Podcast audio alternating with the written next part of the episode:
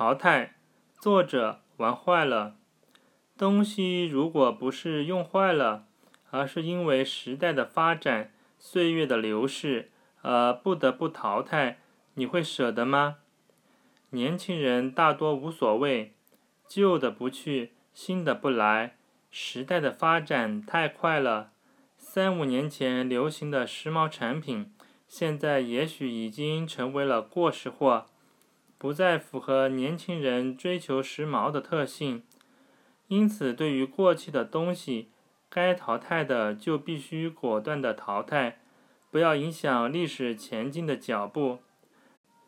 而对于上了年纪的人来说，就没有那么容易下定决心了。有些时髦货在当年可能是花了大价钱才买回来的，一直也维护保养的挺好。虽然现在看着有点过时了。但是只要还能用，就会一直坚持使用下去的。家中有一部 iPhone 四，就面临着这种情况。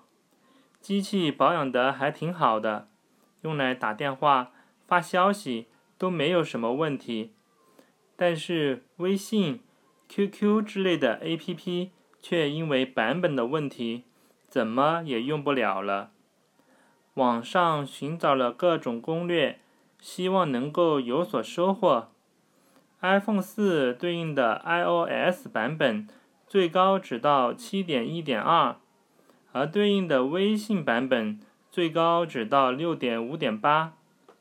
而现在微信的版本已经是七点零点三了。在经过各种尝试之后，iPhone 四上始终安装不了微信。看来以后只能用它打打电话、发发短信了。